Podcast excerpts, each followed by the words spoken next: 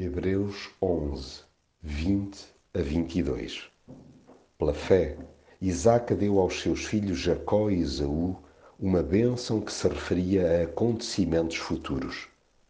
Pela fé, Jacó, pouco antes de morrer, abençoou cada um dos filhos de José e, apoiado à ponta do seu cajado, adorou a Deus.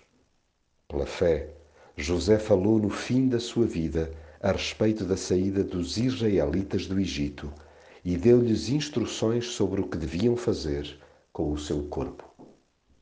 Houve muito boa gente que, no desenrolar dos séculos, nunca chegou a ver em vida o resultado final das promessas de Deus.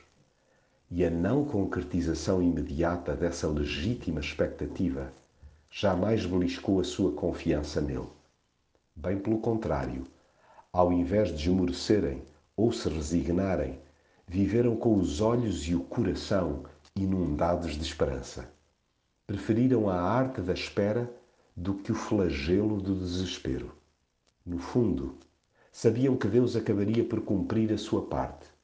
Daí o espectro da morte nunca os ter afligido, a ponto de não terem deixado de semear para além da sua geração.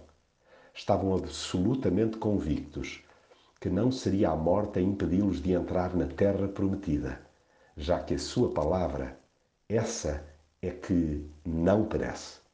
Em Deus, o sonho permanece sempre vivo.